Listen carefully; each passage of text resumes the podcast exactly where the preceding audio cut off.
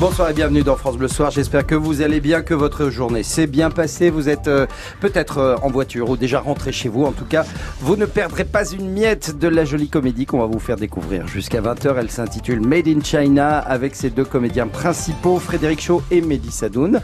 Vous les retrouvez après le- les titres du journal Oui. de Frédéric Dorel. Bonsoir Arnold, bonsoir à tous. Jérôme Cahuzac va pouvoir redevenir médecin. Le Conseil national de l'ordre lui donne son feu vert. L'ancien ministre du budget vit en Corse depuis sa condamnation pour fraude fiscale.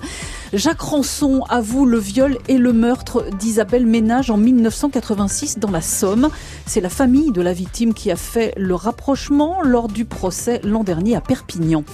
Les dirigeants européens ne parviennent pas à trouver un successeur à Jean-Claude Juncker à la tête de la Commission européenne. Nicolas Ballu nous expliquera pourquoi. 40% des familles défavorisées n'inscrivent pas leur enfant à la cantine. Trop de communes ne proposent pas de tarifs adaptés, dit le défenseur des droits. Nous serons en direct avec Olivier Noblecourt, chargé au gouvernement de la lutte contre la pauvreté. Des hôtels plus vertueux en matière d'environnement, plus verts donc. Ils sont désormais notés selon un système d'étiquetage, comme ce qui existe dans l'électroménager. C'est la fête de la musique. Demain, nous suivrons les répétitions d'un groupe amateur à Limoges. Et puis vos deux invités ce soir, Arnold. Oui, ils sont déjà là. Frédéric Shaw, Mehdi Sadoun, vous les avez vus dans Qu'est-ce qu'on a fait? Oh mon Dieu, plus sa suite. Mais là, Made in China, c'est complètement différent. Euh, on est d'accord, Mehdi Sadoun? Absolument, bonsoir. Bonsoir, on est d'accord, Bonsoir. Frédéric Shaw Absolument. Ouais, voilà, on va voir ça ensemble euh, juste après le journal qui débute euh, tout de suite sur France Bleu. France Bleu Soir. Arnold Derek, Frédéric Dorel. Et nous filons en Corse où Jérôme Cahuzac va pouvoir ouvrir son cabinet. Il exercera en tant que médecin avec le bracelet électronique auquel euh, la justice l'a condamné pour son affaire de fraude fiscale. L'ordre des médecins national a fini par dire oui et le maire de Bonifacio lui renouvelle son offre. Euh, pour moi, une fois que la justice est passée, euh, il est normal qu'il puisse aujourd'hui retrouver une activité professionnelle. Qui plus est, j'ai envie de dire qu'il rendra encore plus service à la collectivité euh, en, en exerçant son, son activité professionnelle. Et, et si demain, euh, Jérôme Cahuzac avait des velléités à venir travailler sur la commune de Bonifacio, moi, je n'y verrais aucun inconvénient, que ce soit à l'hôpital local, euh, où nous manquons de, de médecins, euh, et que ce soit euh, en ville, à Bonifacio. Aujourd'hui, à Bonifacio, d'ailleurs, il me semble, comme dans pas mal de localités insulaires, euh, on a plutôt un déficit de, de médecins et, et on doit se réjouir plutôt lorsque l'on a des gens compétents qui ont envie de, d'exercer. En tout cas, me concernant, une fois que la justice est passée, il n'y a pas de raison d'empêcher euh, et d'avoir une fatwa contre, contre Jérôme Cahuzac, euh, au contraire. Jean-Charles Orsucci, le maire de Bonifacio, euh, et oui, Jérôme Cahuzac a été chirurgien avant d'être ministre du budget. Dans l'affaire Vincent Lambert, à présent, le procureur François Molins préconise de revenir à l'arrêt des traitements. Alors c'est juste un avis, mais en tant que procureur de la Cour de cassation, il le soutiendra, cet avis, lundi devant les magistrats réunis en plénière. Et s'il est suivi, cela pourra entraîner un nouvel arrêt des traitements et donc un nouveau rebondissement dans cette affaire. On le surnomme le tueur de la gare de Perpignan. Jacques Ranson vient d'avouer un nouveau meurtre. Celui d'Isabelle Ménage en 1986 dans la Somme. L'ancien magasinier reconnaît avoir violé et étranglé la jeune femme avant de la mutiler selon le même mode opératoire réitéré sur ses autres victimes 11 et 12 ans plus tard. C'est d'ailleurs au procès l'an dernier que les proches d'Isabelle ont fait le lien. Corinne Herman est leur avocate. C'est vraiment la satisfaction euh, d'avoir un début de réponse sur ce qui s'est passé, sur ce qui est arrivé à Isabelle, et c'est très important pour eux, même 33 ans après. Je dirais qu'on a pensé à Jacques Ranson qu'on a avancé sur le dossier quand on a pu disposer de la photographie de la scène de crime, euh, ou en tout cas de la découverte du corps d'Isabelle euh, Ménage, et c'est ce qui nous a permis de, de- nous rendre compte qu'il y avait des similitudes. L'étape actuelle, ça va être de finir euh, l'instruction, et puis ensuite, ce sera évidemment le procès. Il est très très important, il est très attendu par euh, par la famille. Elles sont là un petit peu, les membres de la famille d'Isabelle Ménage sont un peu bouleversés aujourd'hui parce qu'on leur amène une réponse. Imaginez 33 ans euh, de leur vie sans avoir de réponse, et tout d'un coup, un jour, ça tombe de cette façon-là. Et puis surtout sur une personnalité dont on connaît les actes, Internet en est, en est rempli. Donc forcément, c'est un bouleversement bouleversement dans leur vie, mais plus vite le procès sera fixé, mieux ce sera pour eux. Et ils sont dans l'attente de se confronter à lui, évidemment. Maître Corinne Herman, avocate de la famille d'Isabelle Ménager, que Jacques Ranson reconnaît donc euh, désormais comme sa première victime. À Colmar, la mère de famille poursuivie pour avoir tué cinq de ses bébés à la naissance. Elle est condamnée à 20 ans de réclusion criminelle. Les deux jours et demi de débat n'ont pas permis de comprendre ce qui a poussé cette femme insérée socialement à supprimer ses nouveaux-nés. Un détenu condamné pour terrorisme a agressé deux surveillants ce matin au centre pénitentiaire du Havre. Âgé de 25 ans, il a frappé ses deux gardiens avec un pied de table en criant Allah Akbar. Il purge une peine de 7 ans de prison pour s'être rendu en Syrie. Qui pour présider la Commission européenne? Les dirigeants de l'Union tentent de s'entendre à Bruxelles sur le nom d'une personnalité acceptable. Et c'est très compliqué. Aucun des prétendants pour succéder à Jean-Claude Juncker ne fait consensus, Nicolas Ballu. Non, aucun. Euh, il n'y a pas besoin d'unanimité. Hein. Il suffit que 21 pays soient d'accord et mmh. qu'il y ait une majorité au Parlement européen. Mais les négociations européennes portent aussi sur tous les plus hauts postes de l'Union. Euh, président du Conseil européen, le représentant pour les affaires étrangères, le président du Parlement, sans oublier que des discussions ont lieu sur un nouveau président pour la Banque Centrale Européenne. Mmh. Tout cela est plus ou moins lié et évidemment ça passe par un accord entre Emmanuel Macron et la chancelière allemande Angela Merkel.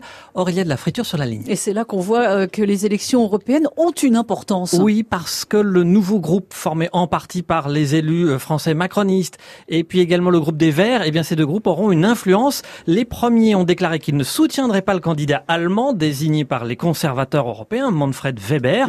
Angela Merkel pourrait ne plus le soutenir, mais du même coup, elle ne soutiendrait pas non plus une candidature française, celle de Michel Barnier. Bah oui, tiens. Alors, on en est encore au stade du marchandage. Ce soir, visiblement, on n'arrive pas à grand chose. Il pourrait donc y avoir un autre sommet le 1er juillet. La date est prise. Merci Nicolas Ballu.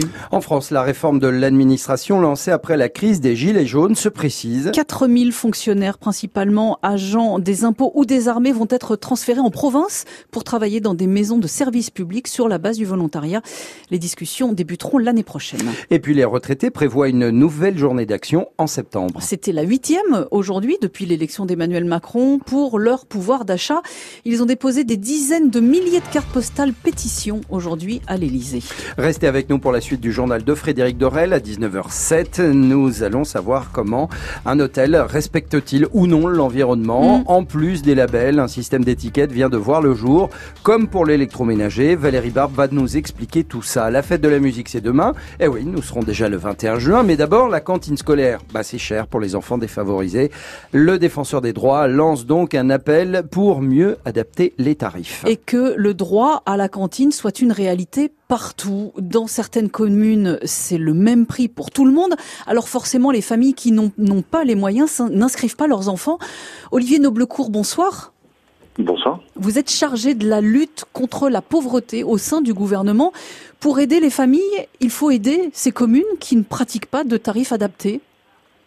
Absolument. On a aujourd'hui euh, un double constat. D'une part, le fait que l'accès à la restauration scolaire est absolument déterminant dans la réussite et les conditions de développement d'un grand nombre d'enfants, notamment des enfants les plus pauvres. Il faut mm. savoir que ça concerne un enfant sur cinq aujourd'hui dans notre pays et qu'il y a une grande fracture territoriale puisque, pour être très schématique, les grandes villes de plus de 10 000 habitants mettent déjà en place pour euh, 4 cinquièmes d'entre elles une tarification sociale qui permet l'accès aux enfants des familles vulnérables. Par contre, moins d'un tiers des villes de moins de 10 000 habitants peuvent le faire, ce qui est assez logique puisqu'elles ont une masse souvent trop petite euh, budgétaire pour pouvoir amortir le manque à gagner que représente cette perte de recettes de, baisser le coût des tarifications sociales.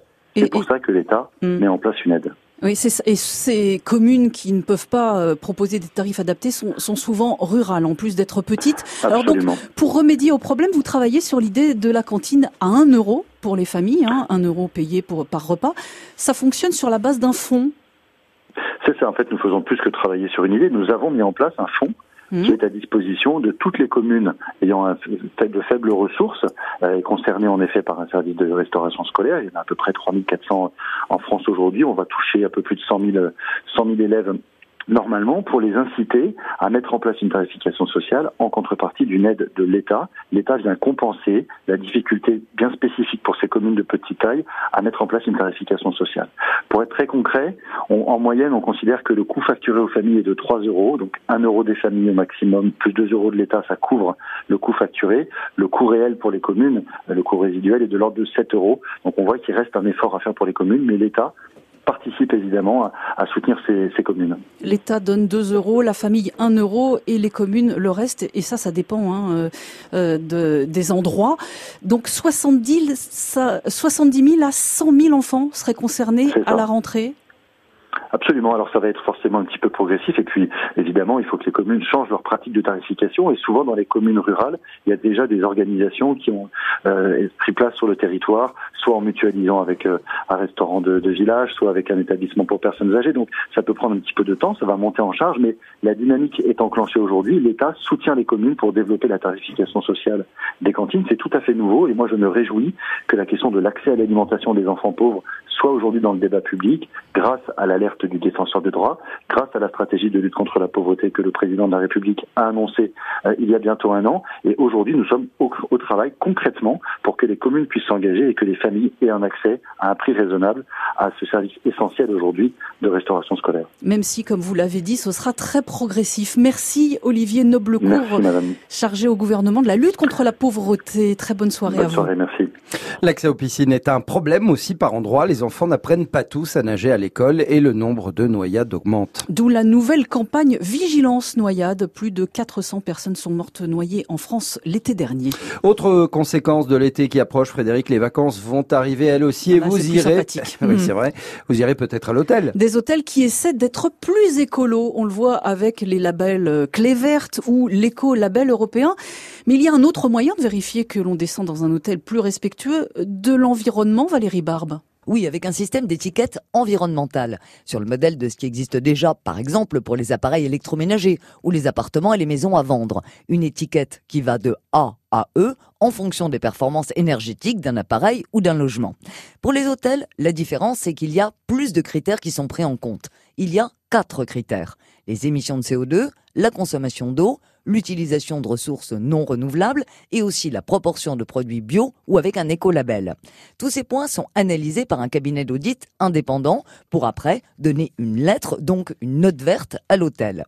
Si l'hôtelier veut améliorer son score écolo, le même cabinet peut lui donner des mesures simples à prendre, comme brider la clim, mettre des LED partout et remplacer les savonnettes par du savon liquide, ou encore faire la chasse aux fuites d'eau. Merci Valérie Barbe. L'été arrive et avec le 21 juin demain, la fête de la musique. Et pour faire monter l'ambiance, nous avons rencontré le groupe Vice et Versa qui prévoit de jouer dans un restaurant de Limoges demain, Nathalie Cole. Ils sont six, ils baignent dans la musique depuis leur tendre enfance, mais le groupe actuel s'est formé il y a seulement six mois et ils se retrouvent une fois par semaine pour répéter. Les coups de cœur des, des uns des autres. De Lenny Kravitz à Muse, en passant par Noir Désir et Axel Bauer, le registre est très loin des débuts de Marie.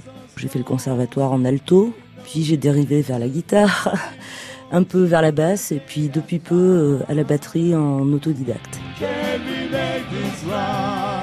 Fabrice a lui aussi fait le conservatoire, saxo et clarinette, puis il a rejoint une fanfare déviée sur la guitare et a été intermittent du spectacle dans plusieurs groupes avant de tout laisser tomber. Désormais presque quinquagénaire et chef d'entreprise, il recommence tout juste à jouer et participe seulement à sa deuxième fête de la musique. Pour lui, c'est finalement bien mieux que des concerts. La fête de la musique, c'est plus festif. C'est des gens qui vont se promener, qui vont s'arrêter sur des coups de cœur. Et voilà, c'est une communion. Un partage avec le public, avec sa ville, hein, pour tout le monde. Marie est au diapason On va faire découvrir euh, ce qu'on fait et j'espère qu'ils vont apprécier. et le groupe Vice Versa aura une heure et demie pour convaincre, en espérant que la pluie ne viendra pas gâcher la fête. Vice et Versa à Limoges demain, euh, Nathalie Cole, France Bleu Limousin. Ah, vice versa, c'était une chanson des inconnus C'est également. vrai Et vice versa. ouais, c'était assez. Euh... Allez, fait musique toujours. Lionel Richie fête ses 70 ans aujourd'hui. Et fondateur du groupe Les Commodores avec qui il découvre le succès, le chanteur de soul américain a vendu plus de 100 millions de disques, surtout dans les années 80.